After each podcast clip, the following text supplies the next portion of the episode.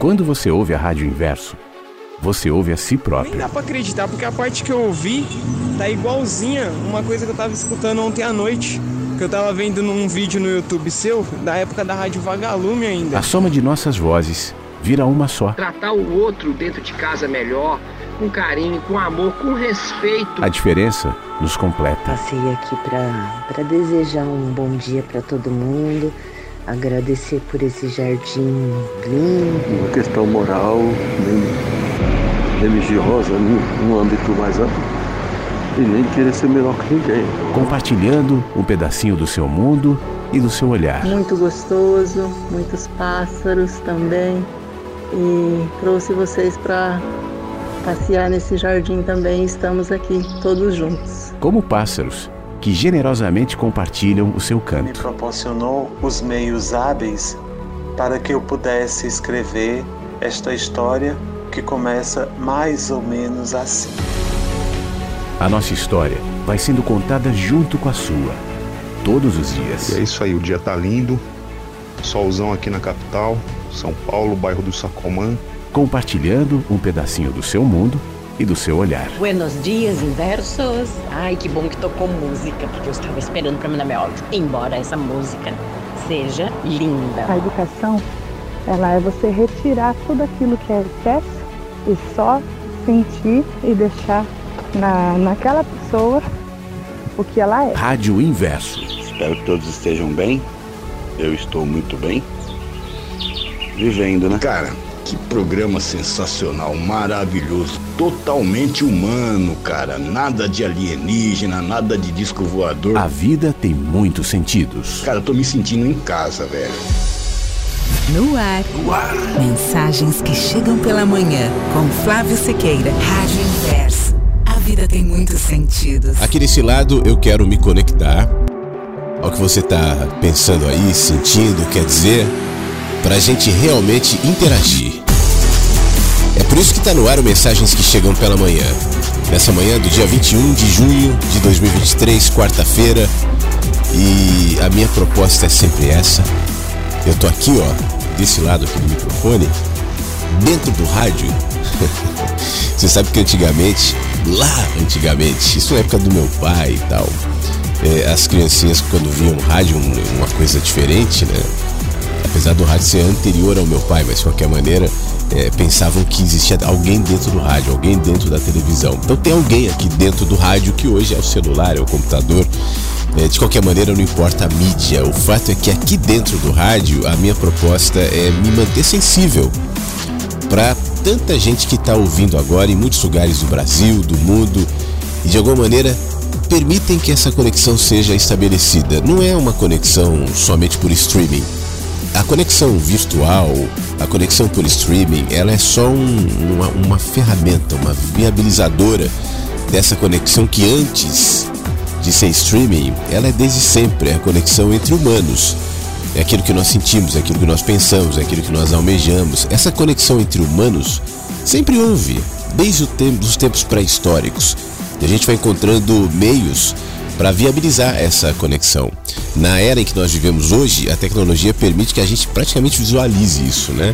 Então a gente aciona o streaming, a gente tem a internet, você acessa o site da rádio, tem os caminhos eh, virtuais, os endereços, enfim, para que você acesse um aplicativo e tal. para a gente se conectar em alguma medida. Mas essa conexão virtual, tecnológica, ela não é real se antes não houver uma conexão humana. E a conexão humana, ela inclui tudo aquilo que potencialmente seres humanos são capazes de promover. Eu estou falando de conexões silenciosas mesmo, de conexões de pessoas que agora estão aqui, que ouvem a rádio, você, eu e muita gente querida, e que por alguma razão resolveram estar aqui nessa manhã, né? Eu falo agora especificamente com quem está comigo ao vivo. Quem está depois na- no Spotify, no site, eu acho que também, em alguma medida, é, participa desse, desse movimento de conexão. Mas eu me proponho agora, você que está junto comigo, que a gente possa falar sobre aquilo que está acontecendo aí dentro, na sua mente, no seu coração, nos seus pensamentos. Eu também me proponho da mesma maneira para que esse encontro pelo rádio seja um encontro de pessoas, seres humanos, abertos, disponíveis a se conectarem. Tá bom? Então, uma das maneiras da gente viabilizar essa conexão é você mandando seu áudio aqui para mim também. Faz toda a diferença quando você resolve me, me, me mostrar sua voz, dizer o que, que você está pensando, sentindo. Vamos aproveitar esse momento ao vivo para a gente interagir.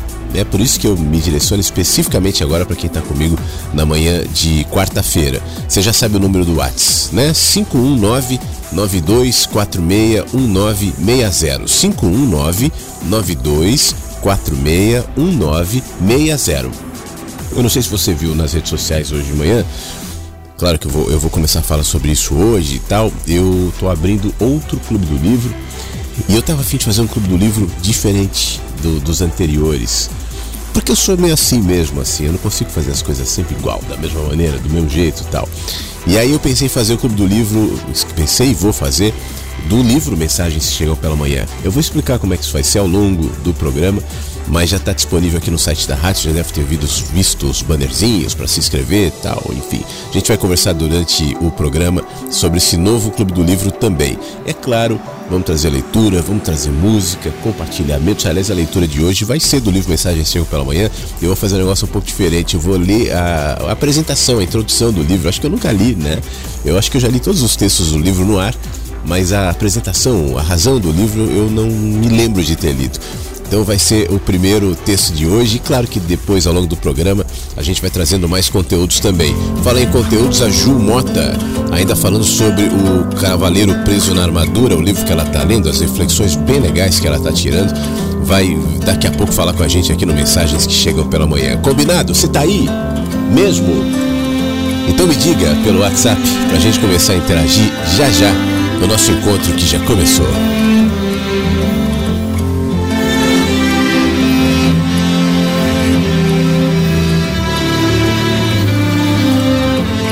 Estava escrito numa pedra, enterrado numa cova, nas entranhas de uma gruta, esquecido como um livro de saberes e motivos. Estava ali, estava ali bem esquecido, mas acharam, veio à tona. Muito em breve será lido para toda a humanidade que não aguenta de vontade de saber qual o sentido o sentido disto tudo, sermos sós, de Deus ser mudo. O que somos, onde vamos, onde erramos nestes anos, porque há tanta maldade entre nós. Até se fala em um capítulo explicando todo o ciclo, destacando com um círculo, sublinhando tal versículo do porquê o ser humano tem esse desejo insano de vencer azar e sorte. E o que vem depois da morte? Qual os passos neste enredo? Qual os termos do segredo?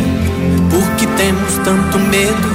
Por que há tanta vaidade entre nós? Estava fechado bem ali, bem intocado, essa inesgotável fonte. Parecia tão distante, mas agora está de frente do horizonte. Hoje todos vão saber. Finalmente estamos prestes a saber qual o critério que reluz todo o mistério. O mistério de ser vivo, o mistério de ser humano. Tudo isso está num plano que caiu das mãos de Deus. Veja ali, está lá. Para quem quiser olhar, veja ali, basta ler. Cravado numa pedra Enterrado numa cova nas entranhas de uma gruta, esquecido como um livro de saberes e motivos, estava ali. Estava ali bem esquecido, mas acharam, veio à tona. Muito em breve será lido para toda a humanidade que não aguenta de vontade de saber qual o sentido, o sentido disto tudo, sermos sós de Deus ser mudo. O que somos, onde vamos, onde erramos nestes anos, porque há tanta maldade entre nós. Nada se fala em um capítulo explicando todo o ciclo, destacando com um círculo, sublinhando tal versículo do porquê o ser humano tem esse desejo insano de vencer. Azar e sorte, e o que vem depois da morte? Qual os passos neste enredo? Qual os termos do segredo? Por que temos tanto medo? Por que há tanta vaidade entre nós? Estava fechado bem ali, bem intocado. Essa inesgotável fonte parecia tão distante, mas agora está de frente do horizonte. Hoje todos vão saber. Estamos prestes a saber qual o critério que reluz todo o mistério. O mistério de ser vivo, o mistério de ser humano. Tudo isso está num plano que caiu das mãos de Deus. Veja ali, está lá. Para quem quiser olhar, veja ali, basta ler. Veja ali, está lá para quem quiser olhar, veja ali, basta ler o desnudar de tudo.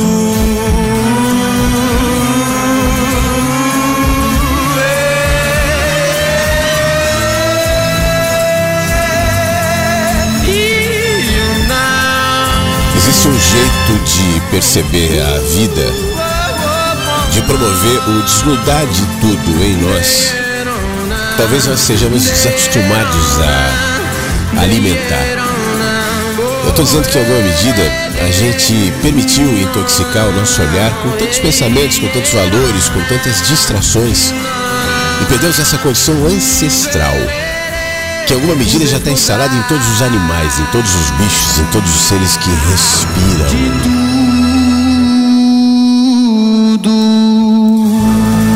O desnudar de tudo, os mistérios de tudo. Desde que nós desenvolvemos a nossa linguagem científica, que é maravilhosa, parece que nos últimos, especialmente no último século, século e meio, um pouquinho mais, a gente se apegou a uma ferramenta, a uma linguagem imaginando que nessa linguagem, aliás, essa é um, um, uma característica da era moderna, né? Nós superaríamos ah, os misticismos, superaríamos as crenças, superaríamos a religião, eh, graças a uma revelação, a um desnudar de tudo promovido pela ciência. Inclusive, parte da ciência, até hoje ainda, é parte dela, é, destaco, ainda fala sobre a teoria de tudo, algo que possa trazer todas as explicações, que a gente possa desvendar mistérios. É, algo que situações que os seres humanos ainda não conheceram, né? E pesquisa-se muito para isso e trabalha-se muito para isso e na minha opinião, ainda que a ciência seja uma ferramenta linda, necessária, cheia de serviços prestados à humanidade e tomara que com muitos ainda a prestar, mas nós nos esquecemos que essa linguagem científica, por exemplo, não traz e não trará o desvendar de tudo. Porque não é por aí. Né? Ela pode me trazer muitas coisas, eu posso aprender fórmulas, técnicas, criar facilidades, recursos que a, a humanidade moderna usa de maneira maravilhosa. A internet é um bom exemplo disso. Mas o tudo não é isso. O tudo tem a ver com esse palpitar que todos nós carregamos em alguma medida, nos fazendo perguntas, nos alimentando vazios, nostalgias, onde a gente, quando deita a cabeça no travesseiro ou quando se aquieta, nas poucas vezes que nós nos permitimos não ter algum tipo de conteúdo, alguma sobrecarga, e a gente para. E aí você olha à sua volta e olha para esse planeta e olha para os mistérios, e em última análise, olha para a morte, olha para a vida, e se pergunta: vem cá, o que, que é isso? O que, que eu estou fazendo aqui? Qual é a razão disso tudo? Por que, que a gente está aqui? Por que, que a gente se inquieta? Por que, que a gente se encanta? Por que, que a gente procura? Por que, que a gente cria? Por que, que a gente vive? Tem alguma explicação? E a gente vem contando explicações parciais no nosso caminho. De repente eu projeto isso no meu trabalho, nas minhas relações, enfim. E, e em parte eu vou saciando ainda que por pouco tempo, esse abismo que a gente carrega, esse espaço que o Agostinho chamava de espaço do tamanho de Deus. Aliás, é por isso também que a gente cria as nossas religiões, que a gente tem as nossas crenças, os nossos deuses, os nossos mitos, a nossa própria arte como forma de expressão desse vazio que nos habita. Mas eu parto de um princípio de que isso já está respondido. A gente não está se encaminhando para um ponto onde a humanidade finalmente saberá, como a própria música do Dan Black que a gente ouviu agora propõe. Chegará o tempo em que desvendaremos tudo, desnudar de tudo. Porque na realidade isso já está desnudado na gente. A questão é que é outra linguagem. A gente se distrai tanto com essa linguagem pro lado de fora, racional, tecnológica, muitas vezes, superficial, intelectual, teológica, que a gente para de, pra, de ouvir o bater de asa de borboleta, o sussurro, os passos. Sabe aquele passo na, na floresta, passos numa folha seca, flac, flac, flac, que você só percebe quando você se aquieta e você fala: quem está vindo? Tem passos aqui dentro tem vozes aqui dentro. E essas vozes aqui dentro, elas têm ligação com tanta sabedoria, com tantas vozes, com tantas pegadas que foram deixadas em mim pelos meus, por aqueles que passaram por mim, sem que eu ainda estivesse aqui. Você me entende? E eu tenho falando também das, dos meus antepassados, das inquietações que o meu pai teve e ainda tem, minha mãe teve e ainda tem, meus avós tiveram, meus bisavós, meus tataravós, meus, e assim vai. Quantas perguntas os Siqueiras e os Motas, meu pai e minha mãe, já se fizeram, né? Quantas inquietações eles já carregaram e já promoveram nos seus caminhos, já colocaram nas suas perguntas, nas suas relações, nas suas mortes, inclusive. Projetaram nas suas vidas a profissão que escolheram, na, nos erros que cometeram, nos acertos, enfim. Quanta coisa, quantas pecinhas foram se encaixando e desencaixando, quantos movimentos, como o movimento do mar, que desencadeou neste ser que vos fala, que tem as próprias, inclusive, e que, obviamente, em alguma medida, contribuirá para o bem ou para o mal, mas também a partir daquilo que eu sou, nos que virão. Porque nós somos pecinhas dessa engrenagem. A resposta está aqui está sendo colocada o tempo inteiro, está sendo ventilada, está sendo sussurrada. Se nós tivermos ouvidos para ouvir, olhos para ver, sensibilidade para perceber, o desnudar de tudo. E o desnudar de tudo não vem de maneira grandiosa, racional, escrita, uma tese, um livro. O Desnudar de Tudo, volume 1, mil páginas. Daqui a pouco volume 2 e assim por diante na palavra de Deus, na Bíblia, na, não, não desvendar de tudo. Você sente o desvendar, o desvendar de tudo? Existe um descompasso esse, entre esse desvendar de tudo que você eventualmente sente. Tá aí, tá aí. Eu só não sei se você sente, mas tá aí. E o desvendar de tudo que eu posso é, ostentar, trabalhar, construir, edificar na minha mente. Mas eu tenho aprendido que a minha mente é tão limitada. É um recurso tão maravilhoso. Nós não servimos dela. Que bom que nós temos a nossa mente. Mas ela só me aponta para determinado lugar, ela vai até determinado ponto do caminho. Se eu puder conectar minha mente a esse desvendar de tudo que tem se movimentado aqui dentro, e como eu disse, não é só meu, é dos que vieram, é dos que virão, é de todos. Eu falo dos meus antepassados, mas não só deles. Eu falo de você, eu falo de outras pessoas que estão vivendo na sociedade, porque nós estamos conectados também. E quando a gente se propõe, como estamos nos propondo agora, como eu falei na abertura do Mensagens, nos conectarmos, a gente está trocando, a gente está compartilhando, a gente também está alimentando essa percepção que se direciona ao tal desvendar de tudo. Tudo. Tudo. E o sinalizador de que de que nós estamos nos direcionando a isso, desculpa, essa tosse está muito chata.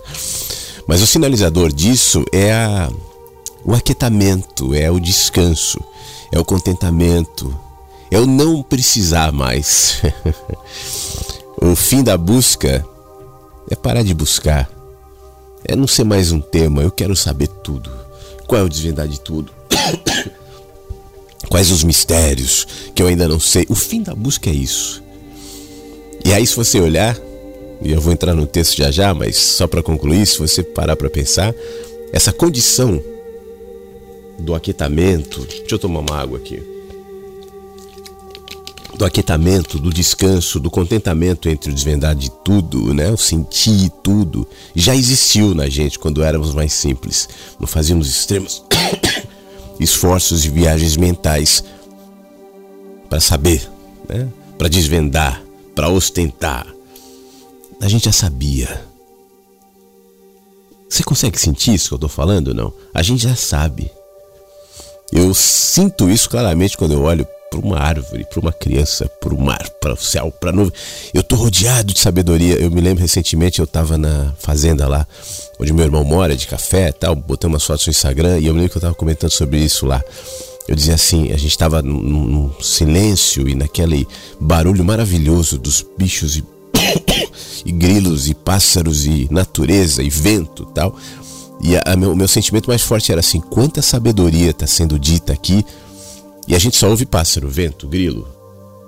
É, esse é o som, esse é o condutor. Quanta informação tem aqui que nós não captamos, que nós não entendemos, que nós não traduzimos. A gente só ouve grilo. É um grilo, é um latido, é um pássaro, é o vento. Quão limitados são nossos sentidos, né?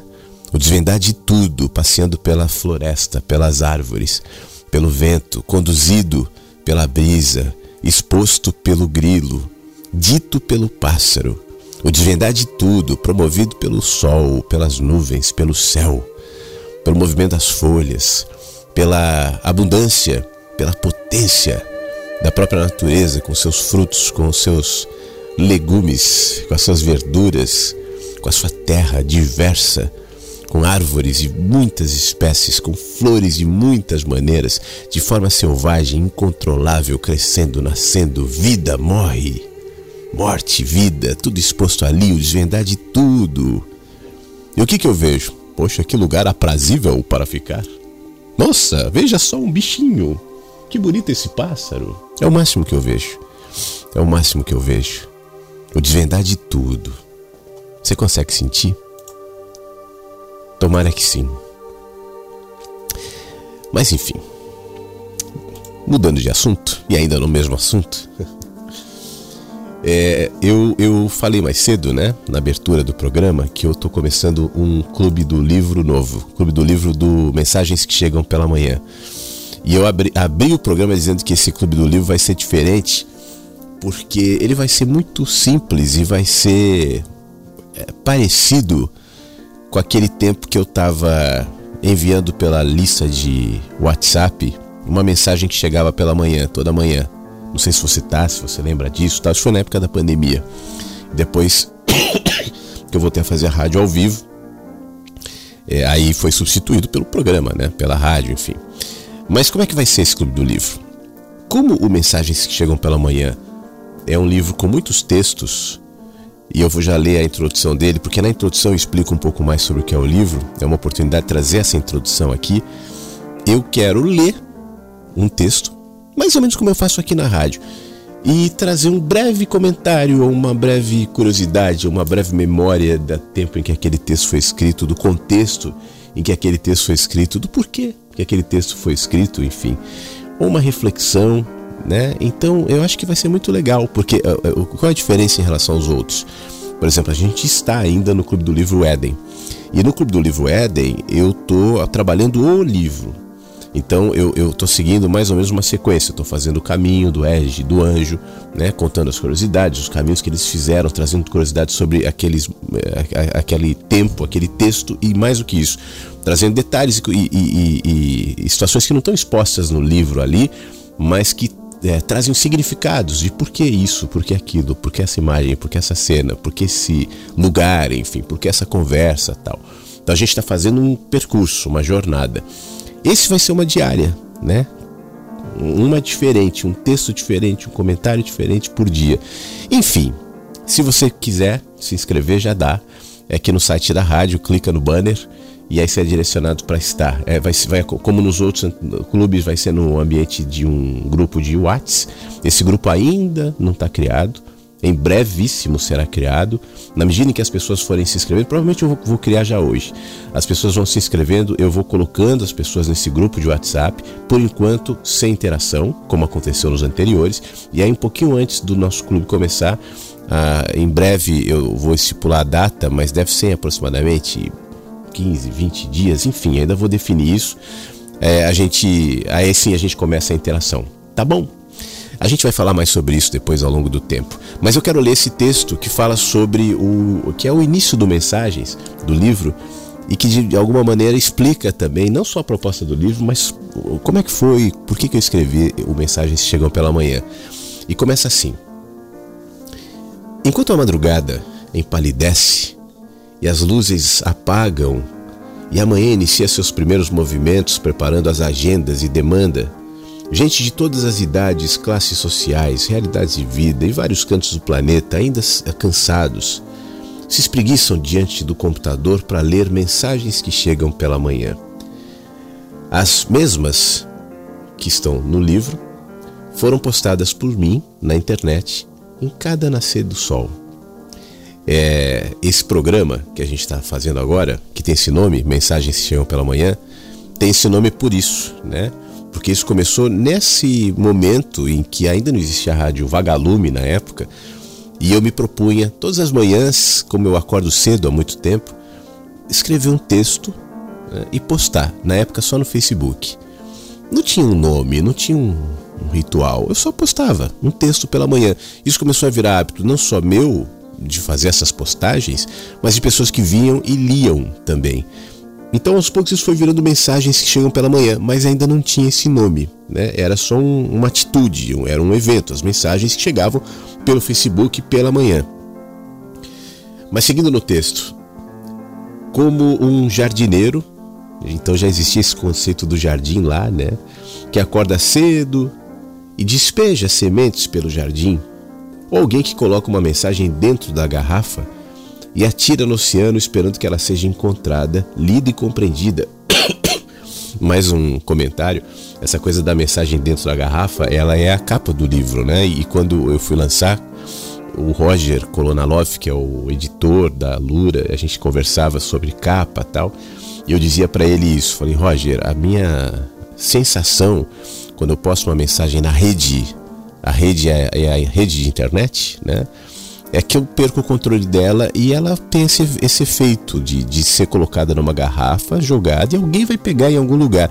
Aliás, isso é muito legal, assim. Todas as vezes que eu recebo algum retorno de gente que viu algum vídeo antigo meu, leu um texto antigo meu, é, com a sensação de que é novo, porque para aquela pessoa é novo, poxa, isso me é, um, é uma grande remuneração, assim. É muito legal saber que há cinco anos, há dez anos, há, ou mais às vezes, né, uma inspiração, algo que te tocou ali, que você quis colocar naquele momento para as pessoas, ficou e ficou e ficou, e de repente tocou alguém que naquele tempo não tinha nem é, nenhuma relação né, com o seu trabalho e tal, e por alguma razão chegou é muito bom isso, assim. Eu, eu gosto muito de, de, de, de, perceber esse efeito, sabe?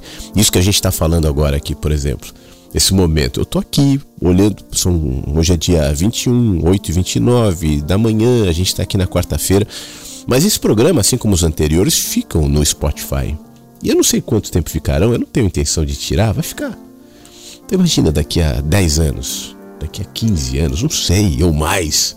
Alguém vai lá e ouve Putz, aquilo que você falou há 10 ou 15 anos, naquela manhã, né, onde você estava vivendo a sua manhã, o seu dia, ouvido por pessoas que também viviam o seu próprio dia, tal. Putz, isso tem um efeito maravilhoso em mim hoje. Que legal isso, né, mensagens nas garrafinhas. É... As mensagens, como um jardineiro que acorda, tal, lido compreendido, agora me perdi aqui. Uma mensagem dentro da garrafa, atira no oceano, esperando que ela seja encontrada, lida e compreendida. Me acostumei a escrever o texto logo no começo do dia e doá-lo. Mais um, uma ressalva, mais um parênteses aqui. É, é essa coisa da doação, para mim, é um princípio muito importante. A vida é doação, né? Eu recebo o ar A natureza, eu falava agora há pouco da potência da natureza, é uma linda expressão dessa generosidade da vida, da terra. É doação o tempo inteiro. Né? Eu olho, por exemplo, um pássaro. Às vezes eu estava vendo um pássaro pensando nisso. Esse pássaro não está nem aí para o que vai comer amanhã. Está pensando no café da manhã, de amanhã, no almoço. Ele está só vivendo. Porque, em alguma medida, ainda que isso não seja racional no pássaro, mas instintivo, ele tem fé nesse processo de doação que é a vida. Então, eu acho que esse é um processo maravilhoso e natural da própria vida. Então, na minha, no meu trabalho, eu faço questão de incluir esse, esse elemento sempre da doação. Por isso que muitas vezes eu acabo aqui na rádio, vai, a rádio não, não é comercial. Aí tem o Clube do Livro, aí alguém vai falar, mas o Clube do Livro eu pago. Pois é, mas você viu o valor? Não. é por isso, sabe? É, e é o Clube do Livro, o resto, né? tá tudo aqui. Eu acho que tem que ter esse princípio de doação. Porque mais do que uma entrega é, propriamente dita ali, a doação não é só eu te dou uma coisa. Ele é um olhar, ele é um princípio, ele é um espírito, ele é uma abertura é, que eu insiro em tudo aquilo que eu faço. Se naquilo que eu fizer não houver esse espírito de doação, aí vira só mercado, vira só barganha, vira só marketing. E para mim isso mata a essência daquilo que é proposto. Por isso eu digo aqui, escrever um texto logo no começo de doá-lo, é aquilo que eu doava todas as manhãs. Eu acordava cedo e doava como um programa, né? Eu venho aqui todo dia, sento aqui no microfone para doar esse tempo, essa conversa, esse espaço para gente, para doar. Ninguém me paga para fazer a rádio, eu não ganho dinheiro com a rádio. Eu me, eu me dedico à rádio, eu, eu, aliás, eu gasto com a rádio.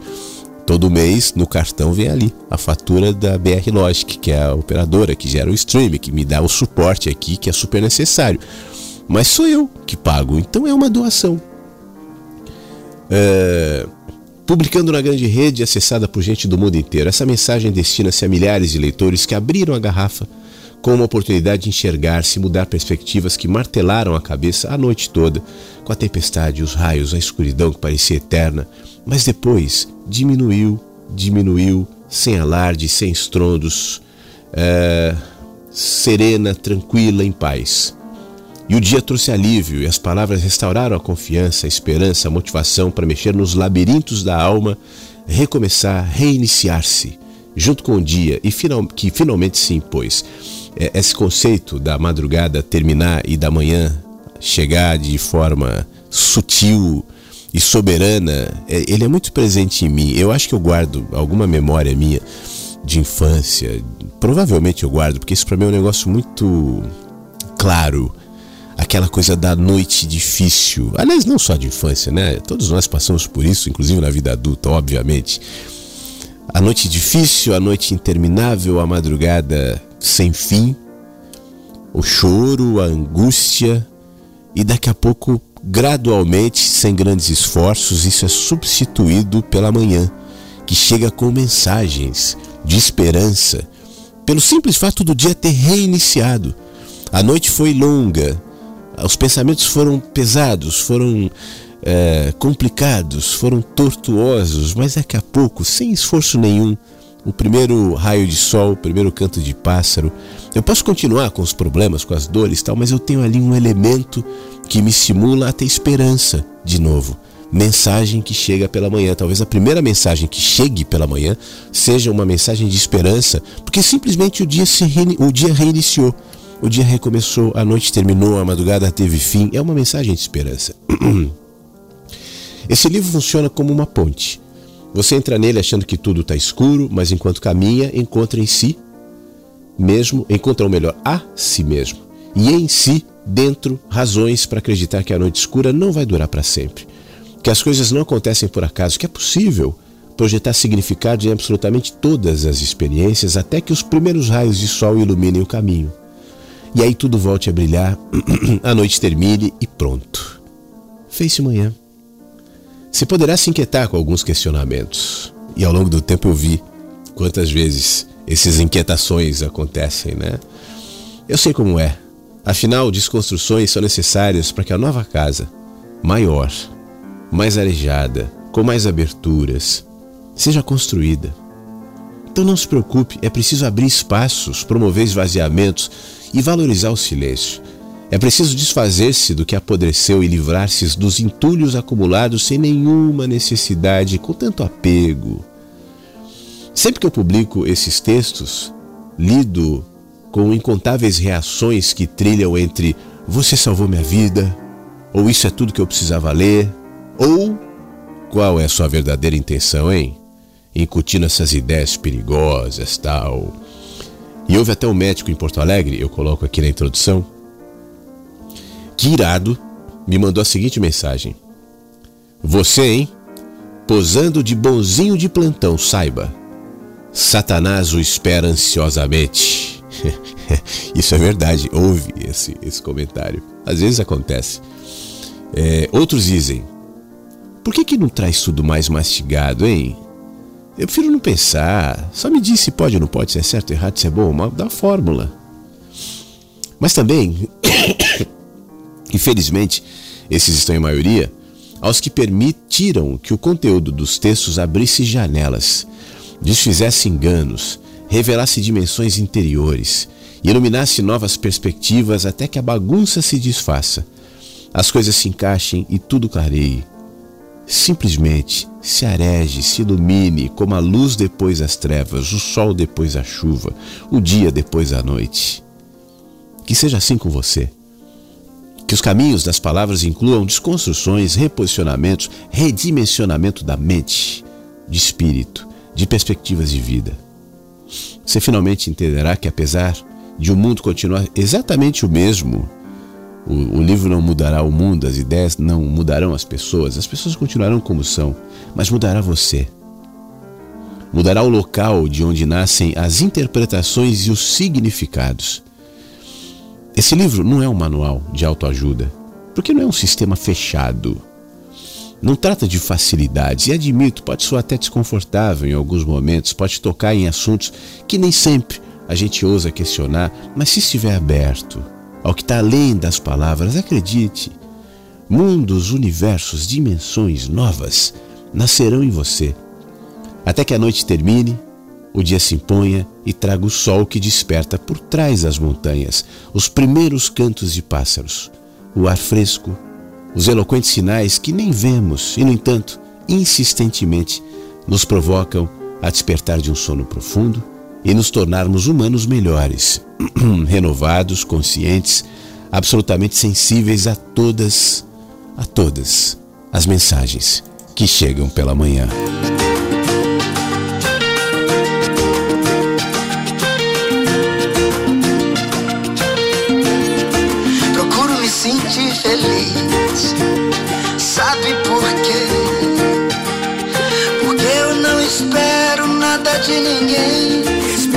Sempre machucam. E a vida é curta, então ame sua vida e seja feliz e mantenha sempre um sorriso no rosto. Aquele seu sorriso, viva a vida pra você. E antes de falar, escute. Antes de escrever, pense. Antes de gastar, ganhe.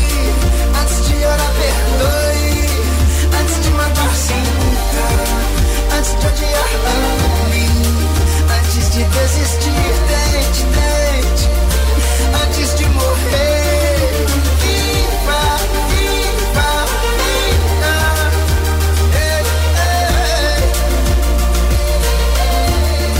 Procuro me sentir feliz. Sabe por quê?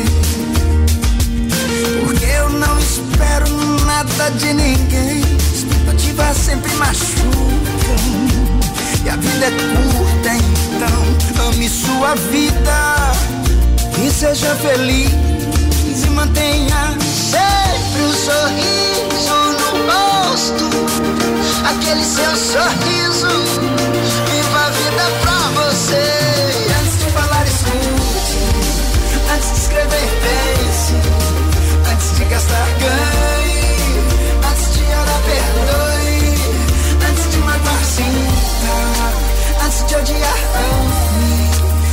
antes de desistir. Tente, tente, antes de morrer. Antes de falar, escute. Antes de escrever, pense.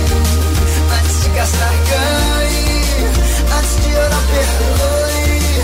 Antes de magoar. Viva a vida, Felipe Duran, aqui no Mensagens que Chegam pela Manhã. É, só faltou dizer, né, porque que eu, eu, tinha comentado sobre os textos que eu escrevia, que eram mensagens que chegam pela manhã, mas que não tinha esse nome. Então por que que esse nome virou o nome do livro? Porque é, o livro, como é uma coletânea de textos, aqueles textos, aquele tempo, eu resolvi escolher um dos textos, um dos títulos, para que fosse o, o nome do livro. E, poxa vida, calhou demais, né? Que o texto Mensagens que Chegam pela Manhã é, fosse o, o título do livro também. É, foi por isso que o, que, o, que o livro tem esse nome, por todo o contexto que eu expliquei e também, obviamente, pela mensagem que chega pela manhã, que é um texto que eu posso ler daqui a pouco, inclusive, que fala um pouco sobre isso também, sobre esse processo de doação. Doação. E quando eu falo de doação, né, eu, de alguma maneira eu quero te provocar também a, a se questionar até que ponto você tem esse espírito, ou você se, se alterou tanto é, para se desconectar desse movimento natural da vida, que é o momento de doar. A vida doa o tempo inteiro, a vida é doação. E, e se você pensa que doação é, se limita a, a, entregar um dinheiro, entregar um bem e tal, é porque você também está é, contaminado com esse olhar e perdeu a dimensão do doar-se. Né? Quando você é, presta atenção em alguém, quando você vai conversar com alguém e doa um tempo, isso é doação. Aliás, hoje em dia, doar tempo é um negócio muito raro. É, parece que o nosso tempo está é, tá sempre faltando, é sempre escasso, a gente tem pressa e mais do que isso, não é só escassez de tempo, não, é impaciência mesmo para ouvir o outro, para se conectar com o outro, para prestar atenção na vida. Doe-se para a vida, abra-se para a vida, permita que a vida fale contigo. Isso também é uma doação, né? É, é, esse, esse é, um, é uma revisão que cabe a você fazer em relação a si próprio. Até que ponto você se distanciou disso e hoje tudo que você faz, vê, sente está relacionado à barganha, a quanto que eu vou ganhar com isso, quanto isso vai me beneficiar. É uma cultura que se estabeleceu, infelizmente, na nossa sociedade e nos reduziu e nos diminuiu, como eu falava mais cedo, até em sensibilidades, até em percepções, até em conexões com a própria vida. Questione-se nesse sentido também. Quero agradecer algumas pessoas aqui no nosso. O WhatsApp está muito quieto ontem. Ontem já estava quieto. Hoje, né? Ontem já estava muito quieto. Eu não recebi nenhum áudio até agora. Você vê? Isso é inédito. Mas tem um monte de gente ouvindo, inclusive na China. Deixa eu agradecer a Ana Cláudia, que está nos ouvindo na China ela, a Ana Cláudia não, a Cláudia Barros, está nos ouvindo na China. Aliás, a Cláudia, outro dia, ela, ela, ela colocou no Instagram dela, achei muito legal, uma imagem no carro, no congestionamento, ali no meio dos carros chineses, me ouvindo, ouvindo a Rádio Inverso. Isso é, é bem legal.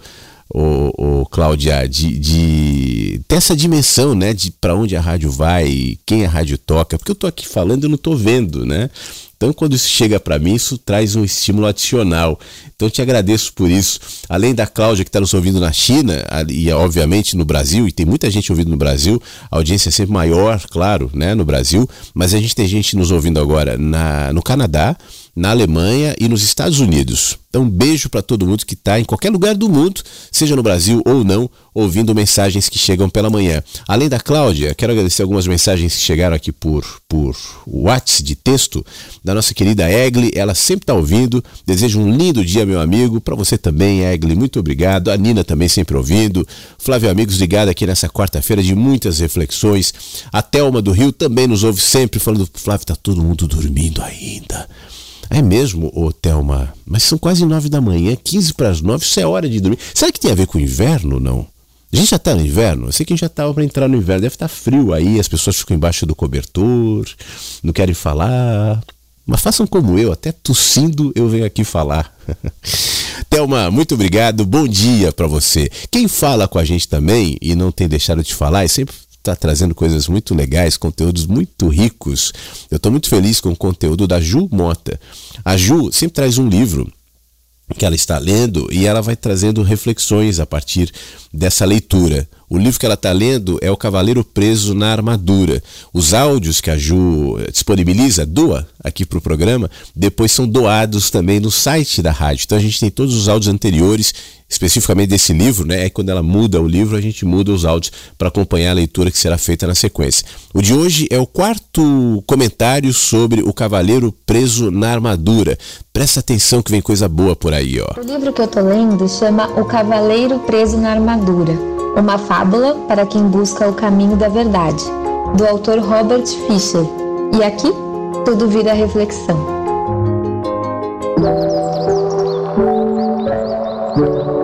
No nosso livro, o cavaleiro está em busca do caminho da verdade. E não escondem dele que será um caminho doloroso e individual, não tem quem possa fazer por ele.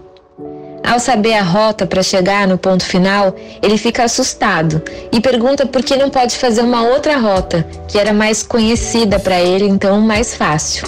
Mas o mago diz que não, que ele tem que seguir o caminho que passa por três castelos: o do silêncio, o do conhecimento e o da vontade e ousadia. E que sim, era o caminho mais íngreme, talvez mais difícil, porém, o caminho que deveria ser feito. O cavaleiro, assim como nós, queria fazer o caminho mais familiar para ele, que para ele seria mais fácil, menos cansativo, menos desafiador. Quem não quer? Os mesmos caminhos te levam para o mesmo lugar. Já caminhos diferentes, mesmo que difíceis, podem te levar ao encontro de novas e mais belas paisagens. O caminho mais fácil só é o mais fácil, não necessariamente é o melhor. Pelo caminho, o cavaleiro vai perdendo algumas coisas que já faziam parte dele, as armaduras dele, né? As armaduras do cavaleiro. Mas todas essas coisas que ele perde são pro bem dele e trazem muito alívio para ele. Nem tudo é sobre ganhar. Às vezes o ganho está no que se vai perder. O que vamos deixar, nos livrar, pode ser libertador, pode dar leveza, a surpresa pode estar em ser o melhor presente justamente aquilo que se perdeu. Mas isso a gente só descobre quando resolver encarar o caminho e quando chegar lá. Às vezes, na perda de um trabalho, um ambiente, de uma situação, de uma pessoa, de um relacionamento, se perde junto estresse, ansiedade, angústias, dor emocional, sacrifícios. Os mesmos caminhos nos trazem mais segurança pelo conforto de já sabermos aonde ele vai dar. Mas esse ponto final, já tão conhecido, por mais seguro que seja, não necessariamente é um final feliz. Caminhos diferentes despertam insegurança, mas podem revelar paisagens incríveis que nós só vamos conhecer se tivermos a coragem de desbravar a estrada que leva até lá. Caminho da verdade, que é a busca pela qual o cavaleiro está passando no livro, só se faz sozinho, usando e abusando da sua intuição e espiritualidade, que no livro são representados pela pomba, o esquilo, o san. Não tem quem possa fazer por nós, porque a verdade, a nossa verdade, é individual. Tem caminhos que nos obrigam a deixar coisas, deixar pessoas para trás, pois pedem leveza para prosseguir, senão fica pesado, fica impossível de chegar. O medo paralisa, ele trava a gente de encarar o desafio do desconhecido. Mas coragem é algo que se encontra no caminho. A coragem é literalmente a ação do coração. Precisa de movimento. Movimente seu coração. Experimente novos caminhos. Deixe para trás o que está pesado demais, que não está dando mais para carregar. E quem sabe, quem sabe você não descubra na chegada que a surpresa dessas perdas e essas novas escolhas seja exatamente aquilo que você sempre buscou. Daqui a pouco esse áudio da Ju vai estar disponível aqui no site da rádio. Se você quiser ouvir os áudios anteriores, é só dar um pulinho aqui, dar uma roladinha na tela, você vai ver um monte de playerzinhos, tem mensagens que chegam pela manhã, tem o um cafezinho com o Antônio Pereira, tem o Patrick Santos com os áudios dele e os pensamentos, né, com o fôlego e tem também a Ju Mota, esse então ainda hoje estará disponível aqui no site. Fala meu amigo Flávio, como assim não tem áudio? Que negócio é esse? Passando aqui então para deixar meu áudio, poxa. Acabei de chegar na natação, água gelada, pensa numa água gelada, meu irmão. Meu Deus do céu. Acho que o chuveiro tá mais gelado que a água da piscina. Enfim, valeu a pena. Tô me sentindo melhor que me exercitei. Agora tomar um café, tomar um banho aqui em casa e. Um banho quentinho, né? e me aquecer. Ficar aqui quentinho aqui em casa. Mas é isso, gente, ó. Prazer estar aqui assistindo a rádio. Eu, os dois últimos programas eu não consegui assistir ao vivo, mas eu vou assistir a gravação aqui na, no Spotify dessa semana. Mas sou muito grato de, de ter esse lugar aqui para refletir. O programa está tão reflexivo, né? A mensagem está tão reflexiva que não dá nem vontade de ficar falando aqui, senão a gente vai perder o que está sendo falado, né? Mas ele, talvez seja por isso que a galera está mais ouvindo. Mas é isso, tá? Forte abraço, melhoras aí para a saúde. Fica bem. Ô, meu querido, muito obrigado. Fique bem você também, obrigado pelo seu áudio. Pois é, tá muito quieto aqui. Tem um monte de gente ouvindo a rádio hoje. É, mas a, a, Nina até mandou para mim assim, falou assim, Flávio, tá meio esquisito. Eles têm um grupo, né? Alguns ouvintes têm um grupo de WhatsApp.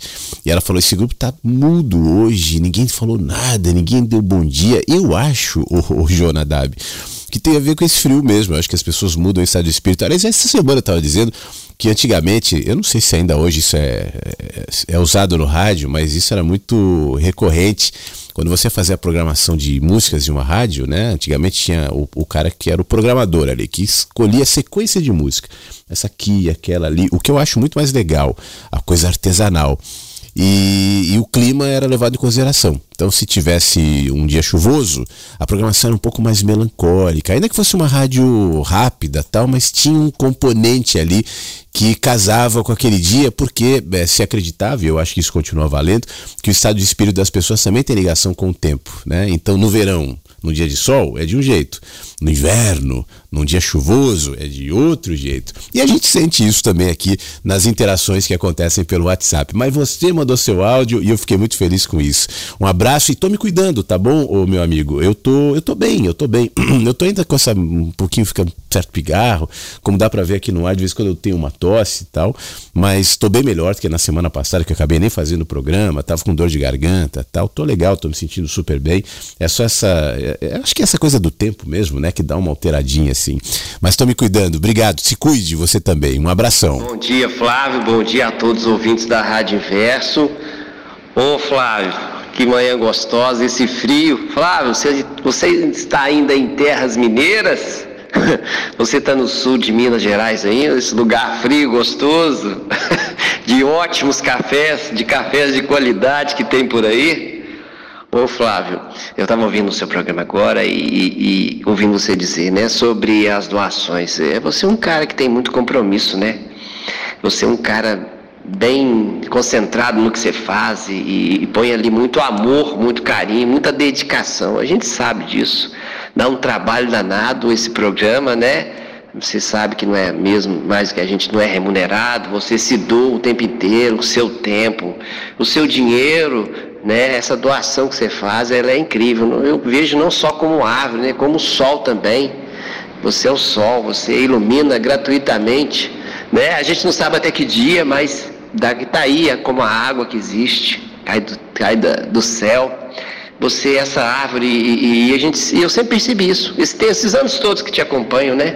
Essa doação que você faz e eu vou te falar de uma certa forma, é muito gratificante quando a gente doa. Não é pegar o dinheiro e só dar para a pessoa e ou matar, ou pôr uma comida no estômago de alguém, né? Matar a fome de alguém. Mas a gente tem um prazer por isso.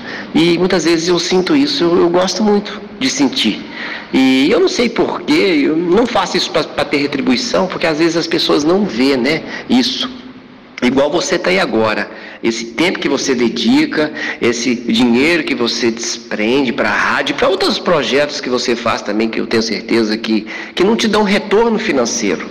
Né? O teu retorno é nós estarmos aqui, a nossa gratidão também, o nosso abrir de janelas, né? É o que eu sempre vejo esse tempo todo na rádio, né, no YouTube, no, nos seus canais de, de comunicação e te agradecer por esse tempo todo e te dizer que aqui está muito frio, mas está muito gostoso. E hoje um pouquinho indignado, né? Vivo no Brasil, no sistema, dessas DARF da vida, né, Flávio? Você sabe, né? Se vendeu, você tem que pagar a sua porcentagem do governo. Se você comprou, você tem que pagar a porcentagem. Se você doou também, você paga. Do jeito de outro, você paga. E eu falo sempre assim: é, vamos aproveitar, gente, as coisas gratuitas dessa vida. O sol, a lua, as estrelas, a chuva, o ar, que ainda não é cobrado, né, Flávio? E aproveitar o programa do Flávio aí com suas doações e meu agradecimento mais uma vez. Um bom dia para todos, um beijo e um abraço caloroso nesse frio a todos que me ouvem. Um beijo. Ô Tony, sempre muito bom te ouvir, muito obrigado, meu querido. Eu não vou nem fazer comentários sobre Darf, porque a minha indignação é a mesma que a sua. Então eu não quero entrar nessa aqui. Só sugiro um livro, o Turô, Desobediência Civil. Esse livro foi escrito depois que o Turo se rebelou contra aquele sistema de impostos lá de trás, né? Porque não conhecia o de hoje, deixou de pagar, foi preso e na cadeia escreveu Desobediência Civil. Esse é um tema muito chato, muito inquietante. É aquela história só para não ficar nele, mas para concluir, é, eu, obviamente que eu não estou sendo contra impostos. Eu acho que nós vivemos uma sociedade, é bom que as pessoas contribuam, existem serviços do Estado que são necessários mas isso não é justificativa né, para que as coisas sejam feitas como são, com a avidez que é feita, com o roubo que é feito. E o um negócio que me incomoda muito, de uns poucos anos para cá, ô Tony, eu ouvi muito intelectual, muito jornalista, muita gente é, que tem o que dizer e falar assim: olha, o problema no Brasil não é corrupção, não, viu? Parece que hoje se normalizou, né? E a corrupção muito é sustentada com essa avidez. Para se sustentar esse, essa grana toda, tem que ter um sistema arrecadatório tão persuasivo, tão minucioso, tão ávido como depois acabam gerando as DARFs. É óbvio que a corrupção não, não, não é todo o problema do Brasil, tem muitas outras coisas, mas tem esse também. E é muito triste que a grande parte das pessoas releve. Ponto. Né? Em relação à doação, agora sim um assunto melhor. A doação, já que a gente está falando sobre isso, Tony, não é uma virtude, sabe? Poxa, que legal, fulano doa. A doação é um princípio, né? é um olhar. Eu sou remunerado é, com o que eu faço aqui, não financeiramente. Mas o financeiro, apesar de ser importante, obviamente que é, e todo mundo precisa de remuneração financeira, sem dúvida alguma, a gente vive nesse sistemão, como você bem disse, mas ele não é o único. Né? E eu procuro me manter atento para essa remuneração, para esse ganho que eu tenho também quando eu venho aqui e faço o programa e entrego. Eu acho que uma das, das coisas legais desse princípio de doação é que ela te remunera. A doação não é só um, um esvaziamento, não é tipo a DARF, que vem lá e, e morde e não te devolve nada. Né? Muito pelo contrário, por isso eu estou dizendo que a doação é um princípio. Então, em alguma medida, eu entrego para a vida. E repito, esse entrego não se limita, como dizem as igrejas, entregue o seu dinheiro, entregue o seu tudo, entregue o seu dízimo. Não, é um princípio. Eu vivo como quem doa. A minha vida é uma doação. Se a minha vida é uma doação, tudo que eu fizer vai estar dentro desse princípio. E esse princípio é muito rico, porque ele me remunera não necessariamente com dinheiro. Pode até ser. Eu entro num fluxo de, de respostas da vida, e eu já vi muito isso ao longo do tempo. É, eu acho que houve um tempo que eu era até mais atento em relação a isso. Esse pigarrinho chato. Mas que não cessou. Sabe aquela coisa assim de você falar, putz, como é que eu vou pagar essa conta? Como é que eu vou pagar essa DARF aqui, né? Como é que eu vou resolver isso? E daqui a pouco, algo que você não espera, um, um, um, uma resposta da própria vida, não porque a vida olhou para você e falou, eis que vou abençoar Tony. não isso. Mas porque você está dentro desse fluxo, desse princípio onde os pássaros se colocam, as árvores se colocam, a natureza acontece, que é esse princípio de doação. E para mim isso é tão caro que eu muitas vezes reluto em colocar preços, valores, cobranças, tal, porque na minha opinião isso diminui. É engraçado, né? Que na nossa mente o que vale é o que é caro. Então você vai comprar uma água, uma água.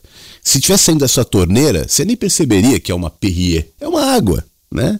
Mas tem a marca Perrier e não sei o então você vai pagar caro para anexar aquela marca de uma água, de uma roupa, de um carro, de um sei lá do que, a sua pessoa. Talvez porque você não, não veja tanto valor assim na sua pessoa. Talvez porque você precise, dentro dessa categoria de comparações que a gente tinha colocado, isso não tem a ver com doação, mas é uma cultura justamente para que a gente se, se afaste desse princípio de doar. Você fica se comparando. Então você precisa, para se destacar, ter algo que te valorize. Aí vai ser o que você quiser: uma roupa, um carro, uma tecnologia, sei lá. Né? Pessoas que se esforçam demais, pagam é, contas e mensalidades e, e financiamentos só para ostentar uma bobagem, uma bobagem, uma bobagem. Tem seu valor? Tem. O valor do dinheiro, o valor que eu posso pagar, é pequeno, perto do princípio da doação. O princípio da doação é, é, é para todos, sabe? E a natureza está me explicando isso, o meu corpo está me dizendo isso, o ar que eu respiro me lembra disso todos os dias. Aquela história do sol que ilumina todos, o bom, o mal, o justo, o injusto, o velho e o jovem, o, o religioso e o, o, ateu, todo mundo está iluminado pela generosidade do sol, da vida.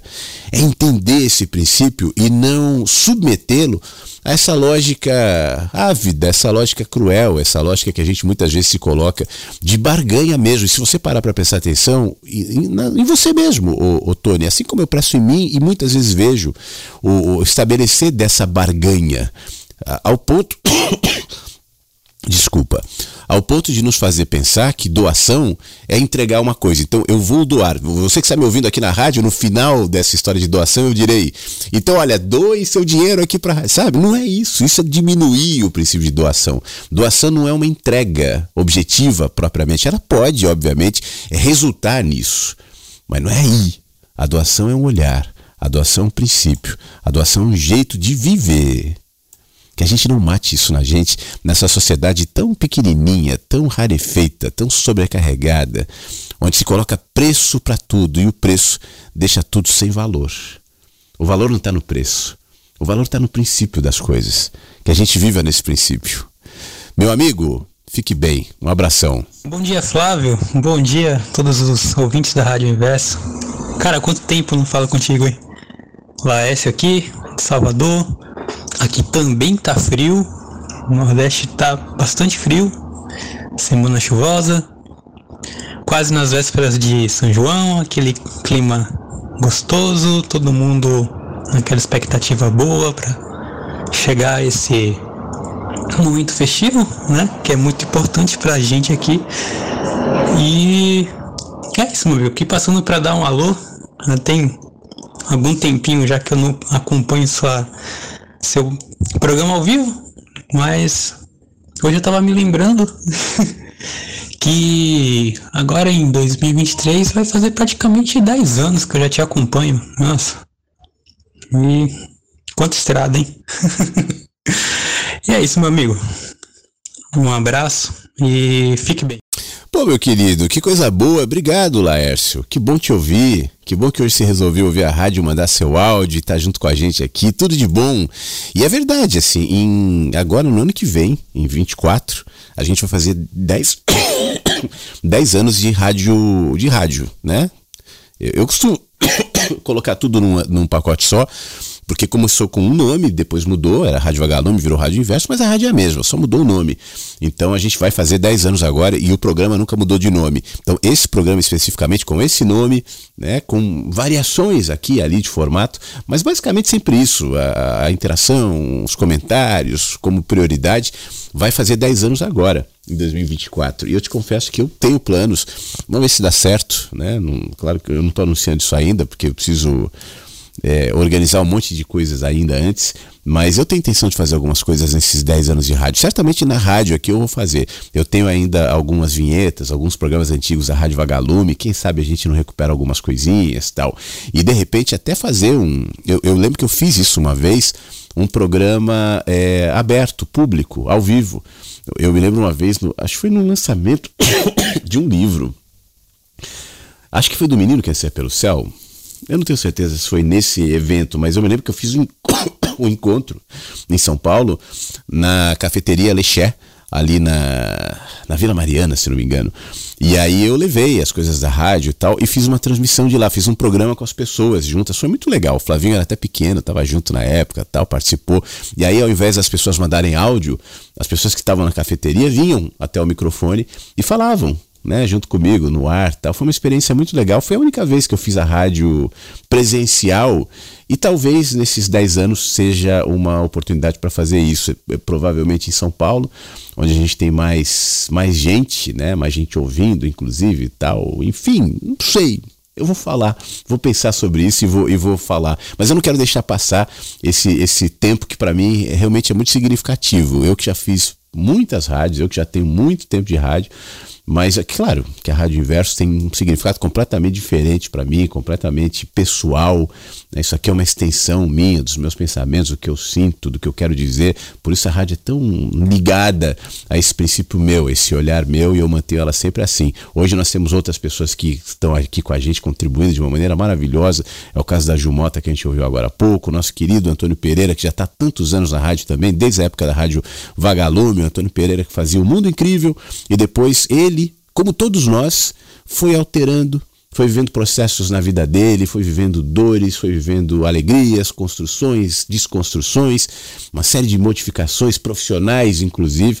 Tanto que se você olha o Antônio hoje o Antônio há 10 anos, é outra pessoa, né? Até o tom de voz dele mudou. E aí o programa acompanhou, deixou de ser um mundo incrível e virou o cafezinho com o Antônio Pereira. Ele está presente aqui. Quem sabe eu não faça junto com o Antônio Pereira qualquer hora isso, hein?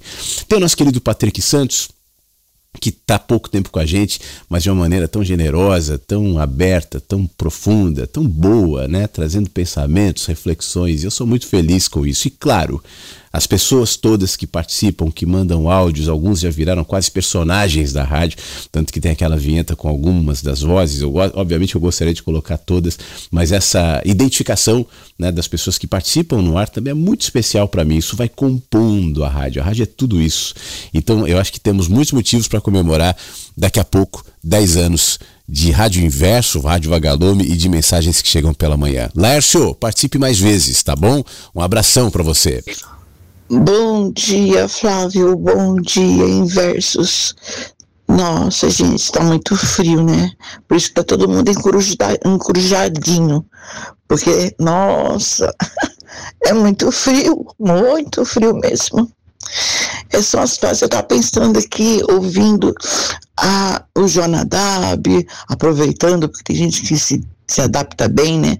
Mergulhando na água gelada, me, até me arrepiou quando eu vi uh, o, o, Tony falando que gosta do frio, hum, enfim, são fases da vida, né? Eu estava pensando, porque quando a gente é jovem, não tem tempo ruim, né? Se aproveita tudo. Vem calor, oh beleza. Vem o frio, ai, ah, mas vamos aproveitar aqui. Vem mais frio ainda, tá nem aí. Aproveita mesmo. Quando a gente vai ficando velhinho, ai, o tempo vai esfriando e aí a gente vai se encurujando, vai ficar só na ouvindo, como é que fala? É, meditando sobre isso, sobre aquilo, apesar que tem pessoas que são mais, mais idade assim, que são bem, bem agitadas, né? Eu, nossa, eu invejo isso. Eu invejo. Eu pareço que tenho 150 anos. Então, mas tudo bem, tudo bem, faz parte. Cada um, cada um, né? Eu vim aqui só para deixar um, um baita abraço para vocês todos, porque eu amo muito amar vocês, muito mesmo. Vocês me fazem muito bem todos os dias. Bom dia, Flávio. Bom dia a todos vocês. Um abraço muito grande a todos. Deus os abençoe e que fiquemos bem, mesmo com esse frio todinho. Ok? Beijos. Ângela, eu sofro com o frio aqui te ouvindo assim embaixo do cobertor, o frio. Poxa vida, um dia quentinho para você. Você sabe qual, na minha opinião, é uma das vantagens do frio? É que o frio eu me protejo. Né? O calor, dependendo da intensidade dele, de onde estiver, é difícil se proteger, a não ser, obviamente, que você esteja no ar-condicionado ou na praia. Mas se não for assim, né? É uma dureza. Em Porto Alegre, por exemplo, o calor era um negócio tão ruim, é, calor úmido, sabe? Tão absurdo que eu me lembro que muitas vezes assim eu, eu, eu pensava, antes de sair de um ambiente e ir para outro, só para fazer a travessia fora do ar-condicionado, eu pensava duas vezes, porque parece que te queima me tira a, a, a energia, o, o, excesso de calor. Agora, frio, claro que tem os seus problemas, né, suas dificuldades, mas se a gente botar um cobertorzinho, uma malha, uma touquinha, no meu caso, tal, aí o frio é, fica até agradável, enfim, mas que seja um frio confortável, um frio quentinho para você nessa quarta-feira, Angela. Muito obrigado mais uma vez por mandar o seu áudio para gente. Bom dia, Flávio. Bom dia, pessoal da Rádio Inverso. Olha, é muito bom, muito bom estar aqui com vocês, ouvindo o programa. E assim, hoje está muito bom o programa. A, a mensagem realmente que, que veio essa manhã é muito boa. E assim, você falando do, do mensagens que chegam pela manhã, as, eu gosto muito mesmo, porque assim, teve muitas manhãs que eu não estava bem e veio a mensagem através do seu programa, com as suas reflexões e assim, tipo, então é muito mensagens, mensagens que chegam pela manhã é muito rico para mim. Assim, muito me tem me ajudado muito a principalmente quando você fala, abre janelas, né, pra gente. Janelas que às vezes a gente não tinha coragem de abrir, mas ao te ouvir, a gente consegue, né? Então é isso. Bom dia, muito obrigada. A programação está muito boa. E é isso aí, é muito bom estar aqui nessa rádio com vocês. Um abraço para todos. Marciana, muito obrigado. É muito bom ouvir esse tipo de palavra e saber que as mensagens que chegam pela manhã, da rádio ou do livro, não importa, é, te abraçaram, te aqueceram, já que a gente está falando de frio, né? Te, foram acolhidas por você. Eu acho que nada é, é melhor do que isso, nada é superior a isso. É claro que eu não tenho poder nenhum de mudar o estado do espírito de ninguém. Isso é uma coisa, é uma deliberação de cada uma das pessoas.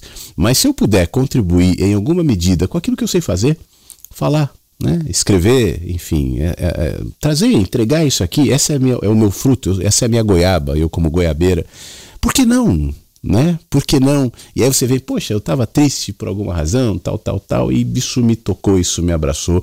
Para mim, essa é a remuneração, sabe, Marciana? Eu estava dizendo que o dinheiro muitas vezes diminui o valor das coisas. Não que o dinheiro seja ruim, não que o dinheiro seja errado, mas se eu fizer tudo, isso vale para inclusive para o seu trabalho, para sua profissão. Se eu fizer pensando somente no dinheiro, eu vou diminuir o valor. Porque o valor do dinheiro é relativo, né? E, obviamente que ele tem ali, ali a sua importância, mas ele não contempla o real significado daquilo que a gente é e daquilo que a gente faz. Eu acho que grande parte da nossa perda de motivação para trabalhar e de, de talento mesmo para fazer o que faz tem a ver com o fato de nos convencerem de que a gente faz por dinheiro. Dinheiro é importante, repito, eu não estou desconsiderando, estou dizendo quando você recebeu o seu salário, eu não quero, dinheiro para mim não vai, não, vale, a gente precisa, mas entenda que o valor não está lá, não está lá. Eu sempre falo aqui que independentemente de qual seja a profissão, né, aquilo que você faz, você faz para alguém. Você pode ser um apertador de parafusos, você pode ser um contador, você pode ser um motorista, seja lá o que for, um médico, um enfermeiro, um radialista, um jornalista. Na outra ponta do balcão é gente. Um trabalho é sempre uma, uma, uma intermediação entre pessoas. Você está entregando um serviço, um conteúdo, um produto, você está plantando uh, a sua alface para vender. Quem vai consumir a alface é a gente. Tudo que você faz é para alguém. Se o valor daquilo que você faz estiver claro, alguém precisa, alguém consumirá, alguém virá aqui, então eu farei para alguém. Mas a pior coisa é aquela história, mas eu não ganho para isso. Sabe quando você vai numa loja, vai num supermercado, vai em algum lugar e tem aqueles vendedores com aquela cara de sono, aquela cara de M, para não. Sabe? Pois é, é horrível. Tudo bem, está cansado, é, o chefe é, é, é, não é uma pessoa legal, o salário está longe de ser o ideal. Eu entendo tudo isso, mas você é que está diminuindo o valor daquilo que você faz porque você só olha o dinheiro. Só olha as condições, só olha o teu chefe, só olha a, a, tua chance de ser promovido, porque fulano foi promovido e eu não. Eu sou injustiçado aqui na empresa. Bom, esse é o valor, é o seu valor. A sua entrega está é, é, coerente com aquilo que você carrega como valor aqui dentro. Por isso eu estava dizendo que a doação, antes de tudo, é um princípio. E ela se coloca no meu ofício, no meu trabalho, ainda que não seja um trabalho é, exatamente conectado ao que eu gostaria de fazer, mas aí eu entro naquele princípio de generosidade da vida se eu me coloco nesse fluxo, mesmo enquanto eu não faço aquilo que eu gostaria de fazer, olha, as pecinhas vão se encaixando, os movimentos vão acontecendo. Pô, caramba, eu falo isso assim com conhecimento de causa. Né? Quantos, quantas reviravoltas, quantas situações, quantos momentos, para mim, que foram se abrindo, que foram se colocando sem que eu esperasse, mas como fruto dessa resposta de generosidade da própria vida, porque você se coloca nesse princípio. Então, o importante é a gente mudar a nossa mente, né? o nosso olhar, e não deixar que ela seja contaminada com essa diminuição de valor. O valor é o dinheiro, o valor é o reconhecimento, o valor é o aplauso, o valor é a galera em volta, o valor são os seguidores do Instagram. Pô, isso é tão pequenininho. Não sejamos desse tamanho. Essa é pra Ângela. Ô Ângela, você é uma menina. Nós somos meninos, a gente vive pouco, esse mundo é que é velho. É isso, meu querido Tony. Mais uma vez, recadinho para Ângela aqui no Mensagens. A Marciana, ela comentou sobre o livro, né? Eu abri o programa lendo so, o, a introdução do Mensagens e eu fiquei de ler o texto que deu nome ao livro. Mensagens chegam pela manhã. Eu vou fazer isso agora, lembrando que eu estou dando esse destaque hoje um pouco maior ao Mensagens. eu estou todo cheio de pigarro, de tosse, mas enfim, você já sabe, né? Não preciso ficar dizendo. Então tá bom. É... Porque hoje a gente começa o clube, a inscrição, né? Não começa o clube, mas a inscrição para o clube do livro Mensagens Chegam pela Manhã. É, que será num grupo de WhatsApp, diariamente, um áudio é, gravado por mim, né? Com o texto do Mensagens Chegam pela Manhã e comentado. E, e os comentários podem ser desde uma extensão daquilo que o, o texto está dizendo até o acréscimo de uma curiosidade de quando esse texto foi escrito, ou por que, que o texto foi escrito, algum contexto ali que talvez não esteja é, diretamente colocado nas linhas, mas vai ser uma experiência muito legal, né? E, espero que muito rica para quem estiver participando. Quando a pessoa se inscreve, é, hoje mesmo vou criar esse grupo de WhatsApp que ainda não vai estar aberto para interação, mas as pessoas vão sendo incluídas nesse grupo. Aí vão ficando lá até quando o início for é, marcado. Eu não marquei ainda o dia de início, mas eu estou calculando ali uns 15, 20 dias, mais ou menos isso, para a gente começar a, a, a, compartilhar.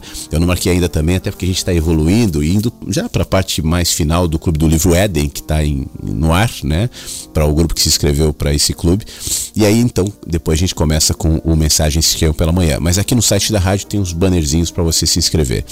Mas eu quero ler o texto que deu o nome para o livro. Como eu disse, o livro é uma coletânea de textos e quando eu fui pensar no nome, eu estava na cafeteria ali do, do shopping Iguate, não, shopping Bourbon Country no, no em Porto Alegre, que é o, o, da Livraria Cultura, que fechou, né? Você vê que droga, né? Fechou Saraiva, fechou Cultura, é triste. De qualquer maneira, eu estava ali na cafeteria da Livraria Cultura, adorava ficar lá para escrever, para é, fazer a coletânea de textos, muita coletânea de textos do Mensagens lá. E aí eu me lembro, naquela tarde eu estava tomando café pensando, poxa, como é que eu vou chamar esse livro? Aí estava folheando, né, já o que eu já tinha é, organizado de texto e me dei com esse texto aqui. Falei, poxa vida, tá aí o nome, né? E mal sabia eu que esse nome daria nome ao livro, esse, esse título, né? E daria nome a esse programa, que no ano que vem vai completar 10 anos. Até porque o princípio do programa e o princípio daquela minha atitude de escrever toda manhã no Facebook, publicar um textão, hoje em dia ninguém lê, né? Por isso que eu não escrevo mais em rede social. É perda de tempo, eu acho, às vezes. Você vai escrever lá, lá, lá, lá, eu escrevo para mim. Né? Você vai botar lá, textão, isso é textão, nem, nem cabe no, no Instagram. Então, os princípios mudaram. Mas o texto diz assim. E o texto começa, inclusive, antes de entrar, com aquilo que eu te falei, com aquela memória que eu acho que está em algum lugar em mim, sabe? Aquela memória de, de eh, da, da chuva torrencial, do choro no meio da madrugada, da sensação de que a madrugada não vai terminar. Eu provavelmente já devo ter passado por essa experiência, porque isso é, é vivo. Quando eu descrevo essa, essa situação, acho que me vem até aquele. Sabe aquele soluço quando a pessoa chora, chora, chora e depois não tem mais é, lágrima, não tem mais choro, mas ainda tem aquele sentimento, mais cansado adormece e depois que adormece é surpreendido de maneira linda, encantadora, renovadora com a mensagem que chegam pela manhã? Pois é, é nesse princípio que eu escrevo aqui. Sabe aquela noite de chuva torrencial, quando pingos explodem na janela com violência, uivos de vento misturam-se com trovões, flashes de raios rompem trevas de um tempo que parece que não vai acabar? Você se enrola no cobertor, fecha os olhos e sente saudade de alguma coisa que você não sabe direito o que é uma espécie de nostalgia que fica reverberando aqui dentro e se projetando em tantas coisas. Você pensa, é a minha infância, é alguém, mas é uma saudade que mora na gente. Aquela chuva, aquele vento, aquele temporal lá fora refletem a agitação de dentro. A nostalgia, o inexplicável medo de escuro. A solidão que desafia o tempo na noite sem fim. Você chora. Primeiro devagar. Depois soluça e chora mais, em profunda solidão. Até voltar a ser criança que não tem mais lágrimas, suspira, fecha os olhos, entrega-se e dorme. E dorme. E aí um raio de sol penetra o sonho esquisito, bate no rosto e te acorda. Não tem mais chuva. Você joga os cobertores para o lado, se levanta, espreguiça, abre a janela, e o sol, e as pessoas, e o cheiro de mato, e os pássaros, e a iluminação que reflete sobre as folhas ainda molhadas, todos lá. E você nem viu quando voltaram. Lá fora, a chuva passou. E aqui dentro a percepção de algo novo. Um estranho sentimento que nasceu na escuridão da noite. Mais forte, mais experiente, mais consciente de que a madrugada tem fim. A chuva passa, por mais que ela se por mais que ela ameaçasse não passar, passa, os trovões apenas trovões. O choro dura uma intensa, escura, chuvosa noite, mas a alegria, a pacificação, o consolo virão. E com eles, amanhã. Talvez sua noite esteja terminando. Talvez tudo que precisa seja esperar um pouquinho mais. Suspirar, descansar Daqui a pouco o sol voltará a brilhar e tudo vai ser diferente. Espera mais um pouco. Acredita e verá. Sim, verá. Bom dia, Flavião. Como é que você tá? Você tá bem? Diz que sim, que não tiver vai ficar e que a tosse vai passar. Flavião, ah, inclusive se quiser eu tenho pastilha aqui, cara, porque a minha garganta também tava ruim. É de cereja. Tem a última pastilha aqui, se quiser eu mando para você. É, Flavião, deixa eu te falar. Uma dessas pessoas que estão aqui acompanhando nos Estados Unidos sou eu mesmo, você acredita? Porque aqui na empresa eles bloquearam os sites e aí eu não consigo mais ouvir pela a rádio. Aí como tem um amigo meu que já saiu, mas deixou aqui um VPN para burlar o sistema, aí eu ativo esse VPNzinho aí e ouço de outro país e provavelmente é dos Estados Unidos. Aí a gente burla o sistema e consegue acompanhar a rádio inversa. É isso, Flavião. E que mais? Cara, eu tava aqui vendo em mim mesmo como eu tenho medo de mim, sabe? Como eu tenho medo de mergulhar em mim mesmo. Entendeu? Tipo assim, caramba, cara, eu já comentei aqui na rádio umas vezes de uns surtos que eu tive e tal. E tudo isso era por ansiedade e até hoje, agora eu fui falar depois de um tempo, eu percebi essa mesma ansiedade. E percebo que quando eu vou falar em público também tem aquela ansiedade. Mesmo quando eu, falo bem, as pessoas gostam, eu percebo que tudo aquilo teve uma pré-ansiedade, tudo, tudo em torno ali antes de, de começar, todo o meu comportamento, toda a minha preocupação, tava sempre ali. E que às vezes a gente tenta fugir, eu tento fugir e pensar, não, não vou ficar ansioso, não, tem que respirar, tem que ficar calmo. Só que agora eu já tô vendo de um outro jeito.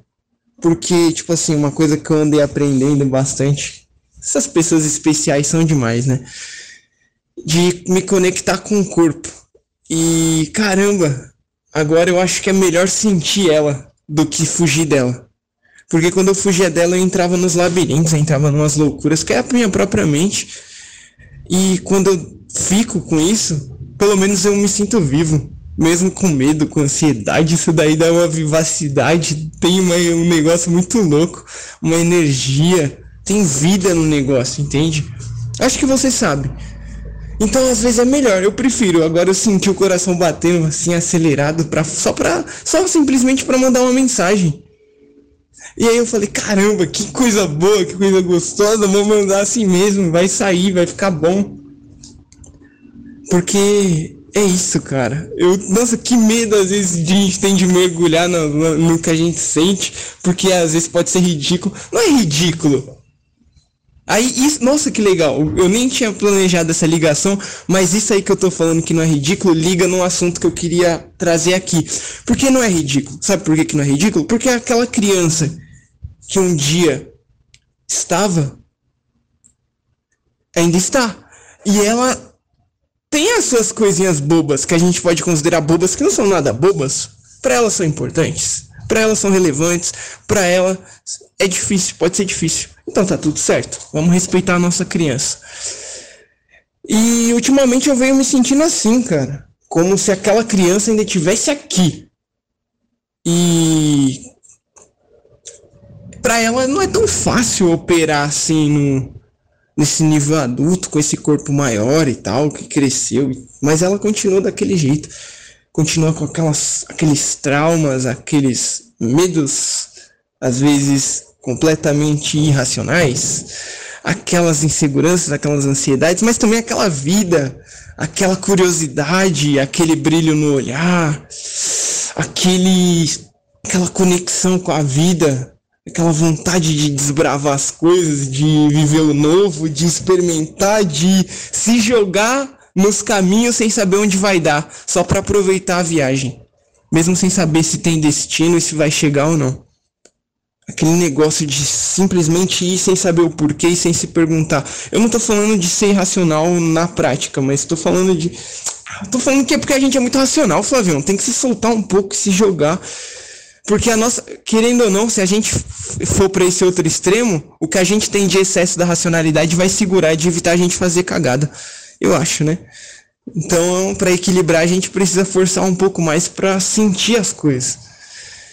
E talvez seja o caminho. E o que, que Nossa, eu falei demais, cara. E o que eu queria perguntar era do das crianças, cara, desse negócio. Você acha que a gente já nasce, Flávio, pré-condicionado, cara, como criança? Porque você já notou que tem umas crianças que são todas expansivas, falam pra caramba e se soltam, e se alguém grita com elas, elas vão lá e grita de novo, se alguém bate nela, ela vai lá e bate também.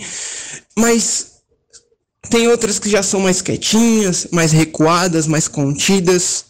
Independentemente se elas têm uma família que acolhe, que trata com carinho, que abraça, que preenche essa coisa, essa carência natural das crianças, ou se é uma família mais dura, mais bruta, mais chucra, que vai bater, que vai ter violência, que vai ter grito.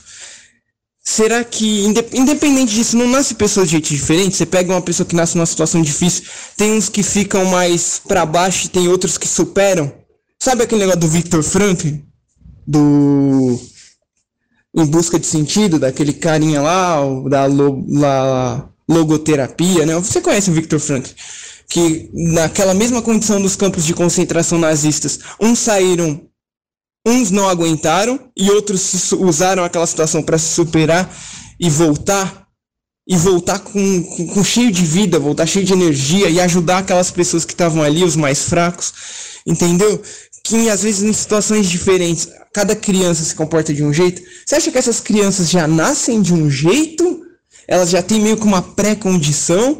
Ou a gente se torna de acordo com o meio? Porque eu tô começando a achar que cada criança já meio que tem alguma sementinha ali. Já nasce já com um certo, uma certa pré-personalidade. O que, que você acha disso aí, Flavião? E deixa eu usar o fade out aqui, já que vai acabar. Flávio, Fernando, Fernando, Flávio. Ô meu querido Luiz, obrigado. Até tossi. Esse, esse fade out ficou especial, ficou legal. obrigado, meu amigo. É, eu, na minha opinião, Luiz, o ser humano é um bichinho ainda pouco pouco conhecido. A gente não sabe ainda o que é um ser humano. E a nossa tendência ao enxergar um ser humano é a partir de nós mesmos, né? A nossa percepção geralmente é uma percepção muito egóica. É quase como se o mundo girasse ao meu redor, eu sou o centro do universo. Então é sempre o eu. E a gente para de. A gente pouco alimenta, ou melhor, a percepção de que nenhum de nós é só eu. Cada um de nós somos nós. Eu dizia mais cedo aqui, não sei se você estava ouvindo, sobre respostas, interferências, nuances que foram instaladas em mim e que vieram dos meus pais, dos meus avós, dos meus bisavós, de uma árvore genealógica que eu não tenho acesso e que vem lá dos mais antigos ancestrais. Cada movimento ou cada resposta vai repercutindo em toda a humanidade, mas especialmente na sua descendência, de um jeito muito peculiar. Isso é absorvido por cada ser humano de uma forma misteriosa. A gente pode, por exemplo, observar dois irmãos com idades próximas e às vezes irmãos gêmeos, né, com criações idênticas e que vão despontando de maneiras completamente diferentes, com habilidades, percepções, sentimentos que não são os mesmos. Ainda que os pais tenham ensinado exatamente nessa pegada, nessa trilha, dessa maneira, mas a gente sabe que as pessoas não são iguais. O que, o que determina que as pessoas não sejam exatamente as mesmas, que basta você colocar dentro de um condicionamento de educação, de criação, que as respostas são idênticas. Né? O que, que determina? Em parte, nós temos explicações. A psicologia, é, a própria psiquiatria vai estudar a dinâmica do cérebro tal, e vai ter explicações para isso, mas são explicações restritas ainda. Por isso eu disse há pouco, nós não conhecemos ainda o que forma, de fato, o ser humano. O que é um ser humano? O ser humano não é uma resposta individual. O ser humano é uma resposta coletiva. E enquanto eu vivo, eu estou respondendo demandas daqueles que já nem estão mais aqui.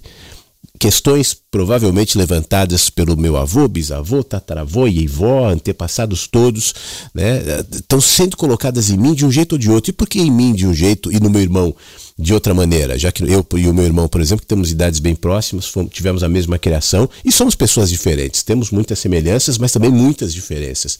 Por quê? Aí entra o mistério de como e por que cada ser humano absorve essa, essa, esse caminho de formas diferentes. Agora, isso não implica num determinismo. Eu pessoalmente não acredito, é, pelo menos não na, na, explicação que geralmente se dá no tal karma, reencarnação, lei da causa e efeito. Eu não vejo esse determinismo, eu não vejo essa coisa escrita. Eu vejo uma série de interferências e influências como eu disse, como, como resposta coletiva que sou, que vão de alguma maneira ser absorvidas por aquela criança que está se formando dentro da mãe, que por sua vez também traz as suas questões, demandas, a sua própria gravidez, né? Às vezes crianças com diferença muito pequena de tempo, como por exemplo é o caso do meu irmão, é, viveram situações diferentes dentro do emocional daquela mãe, dentro daquele contexto que aquela gravidez se deu. Isso também interfere. Por isso eu dizia há pouco que a gente tem pouquíssimo conhecimento de cada variável que vai interferindo na formação daquele ser humano. Então eu acho que cada humano chega com alguma pré-configuração, mas essa pré-configuração pode ser completamente alterada. É, você pode nascer numa tribo, você e seu irmão, pais índios, você sai da tribo e vai ser criado numa cidade, não vai ter nenhuma memória da tribo, teu irmão ficará na tribo serão pessoas completamente diferentes, ainda que provavelmente você traga elementos que te remetam àquilo. Por exemplo, pessoas que têm ancestrais índios, e, e acho que todos nós temos, né? Mas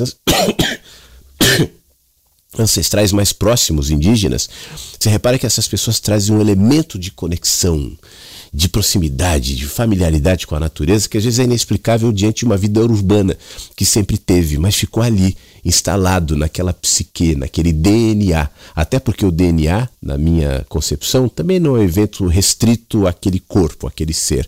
Ele traz informações que já vêm de outras gerações. Quando a gente é, desenvolve a sensibilidade para perceber isso, você entende que você é alguém que está dando respostas também e às vezes até curando feridas de pessoas que até já foram. As pessoas podem ter morrido, mas as suas demandas, as suas questões e as suas feridas muitas vezes ficaram. E às vezes ficaram para ser respondidas em você. para que você dê essa resposta e na próxima geração essa essa dor, esse, essa, essa, esse vazio, enfim, essas perguntas, né? não se mantenham, pelo menos não nesse formato. Às vezes você vê gerações, gerações, gerações, gerações, gerações cometendo os mesmos erros, é, um levando para o outro, e não porque houve, na minha concepção, né, um karma, uma determinação de que seja assim, uma maldição. Para mim, essas explicações mais é, mais prontas, mais fechadas, sistemas, né? Karma, não sei o quê. É a linguagem que a gente tem. A gente pode intuir, perceber uma dinâmica maior do que isso que, como eu disse, não se acopla ao nosso nível de conhecimento atual. Então a gente explica como pode. E aí a gente vai criar um sisteminha, né? um sistema de punição, de aprendizado, de karma. Tudo bem. Em parte pode contemplar algo que para mim não se limita a isso. É maior do que isso. Agora, voltando, uma vez que eu e, e todos nós né, nascemos dentro desse, dessa maravilha, desse mistério, dessa ponto de conexão que é a vida, eu vou desenvolvendo autonomia para dar respostas também. Por isso é importante que eu olhe para isso. Uma terapia pode ajudar bastante, né? Tem muitas terapias que vão regredindo, vão te fazendo perceber situações às vezes da infância, às vezes até do útero, para que você a partir de agora de um olhar consciente possa dar respostas conscientes. Quando a gente fala de consciência, é sempre esse movimento, tirar aquilo que está escondido na gente, seja no nível do subconsciente ou, ou nível de, de negação própria mesmo, e trazer isso para um patamar mais iluminado, mais claro, para que as minhas respostas agora iluminem aquilo. Eu não creio que ninguém esteja determinado a viver assim ou assado, a responder assim ou assado. Porque uma vez que eu perceba assim, agora eu tenho a escolha de dar uma resposta, e então eu altero toda uma geração, desde os que foram até os que virão a partir de um movimento e de uma escolha. Tá bom, meu amigo? Luiz, um abraço. Oi, Tony. Bom dia para você também, meu amigo. Nossa, que delícia ser retribuído, assim. Eu, eu sinto, assim, um, um ânimo muito grande em, em ser ouvida, perceber ser ouvida. Porque, como o Flávio estava falando agora há pouco, é, é triste você dizer algo, escrever algo para mostrar para as pessoas, você se expor assim com toda a sua nudez e, e sentir ser percebido. E quando isso não acontece, dá uma sensação de insignificância, né? Mesmo eu, eu sempre digo que vale muito a pena viver. É muito bom estar vivo, mas dá uma tristeza em ver as pessoas se camuflando, se disfarçando, se amedrontando por não confiar. E olha, uma das coisas mais tristes que eu acho é você querer e não conseguir confiar no outro. É muito triste isso.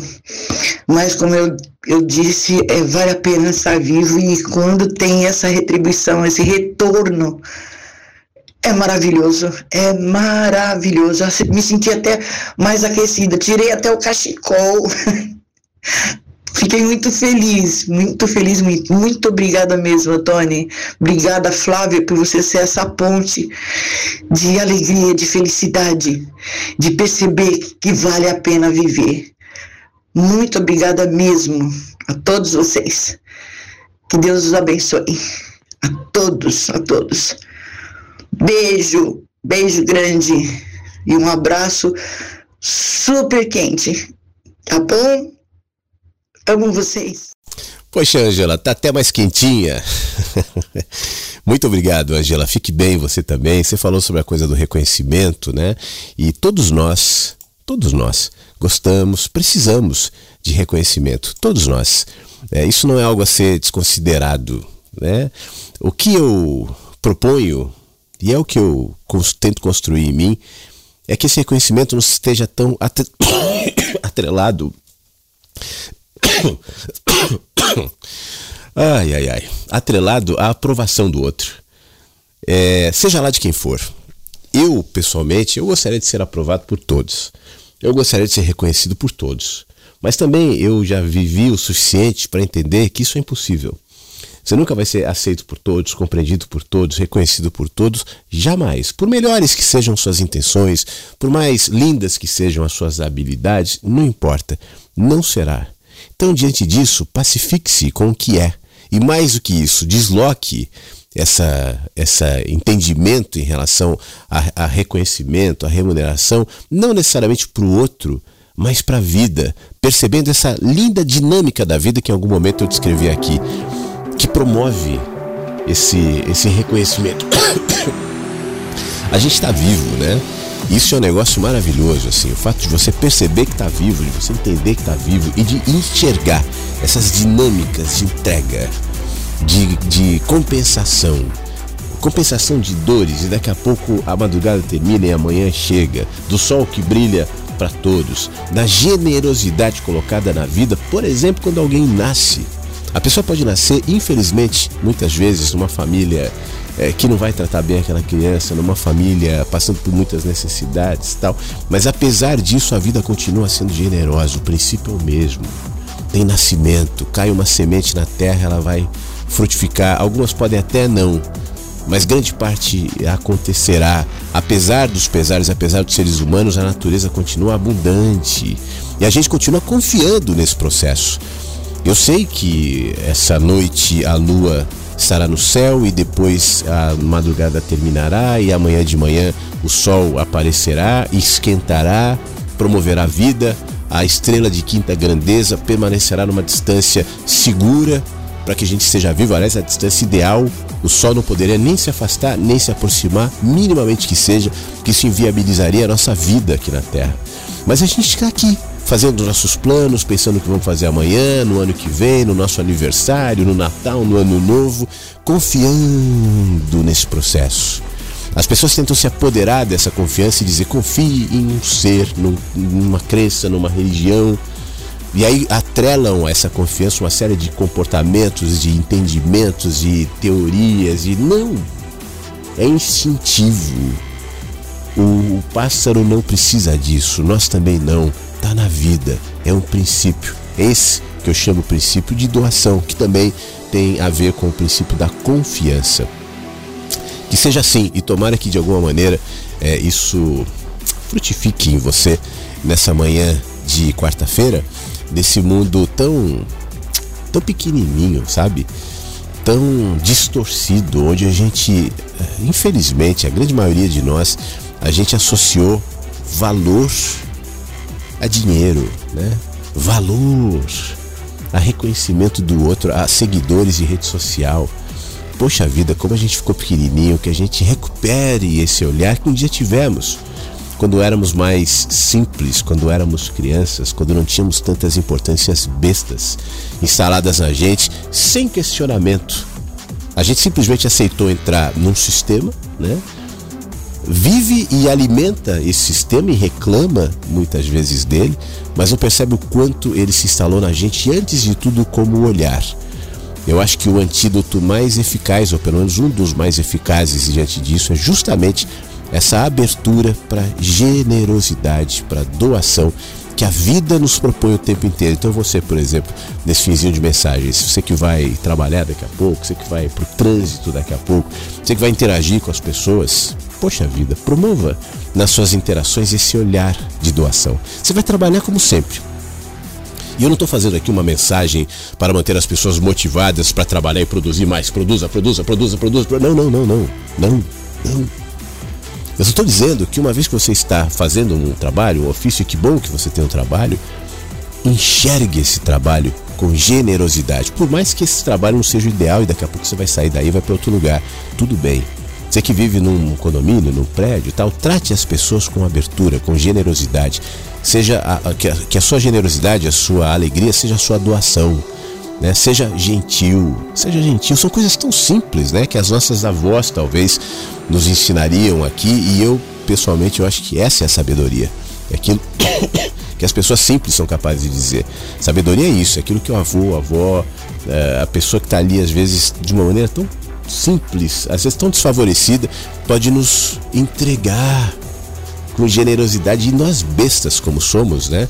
A gente gosta dos carinha de terninho, do, do, dos, do, do cara que é palestrante não sei o que, que vende um milhão de livros, porque ele foi professor da universidade, é formado, né? Bobeira, esses caras também podem ter alguma coisa, como todo mundo tem. Mas a sabedoria é selvagem. Ela não se deixa condicionar, ela não se deixa diminuir, porque o valor não tá nisso. Tá bom? então tá bom. Programa diferente, né? Especial, bom. Obrigado pela sua presença, obrigado por todos que mandaram áudios, obrigado pelos quietinhos e quietinhas também. O Mensagens volta amanhã. Não esquece então do Clube do Livro, o Mensagens que chegam pela manhã, disponível aqui no site da rádio. Clica no banner, se inscreva, vai ser um prazer a gente trocar diariamente mensagens que chegam pela manhã. Né, é, com acréscimos de comentários, vão ser áudios diários, já falei aqui ao longo do programa. Então hoje eu vou criar o grupo de WhatsApp, daqui a pouco e já começo a incluir, já tem algumas pessoas se inscrevendo, já vou colocando essas pessoas no grupo, por enquanto sem interação, tá? E aí mais próximo do início, a gente abre para interação e começa as nossas trocas. Um beijo para vocês, o programa sobe pro site da rádio e pro Spotify daqui a pouco. Se cuida e até amanhã. Fique bem.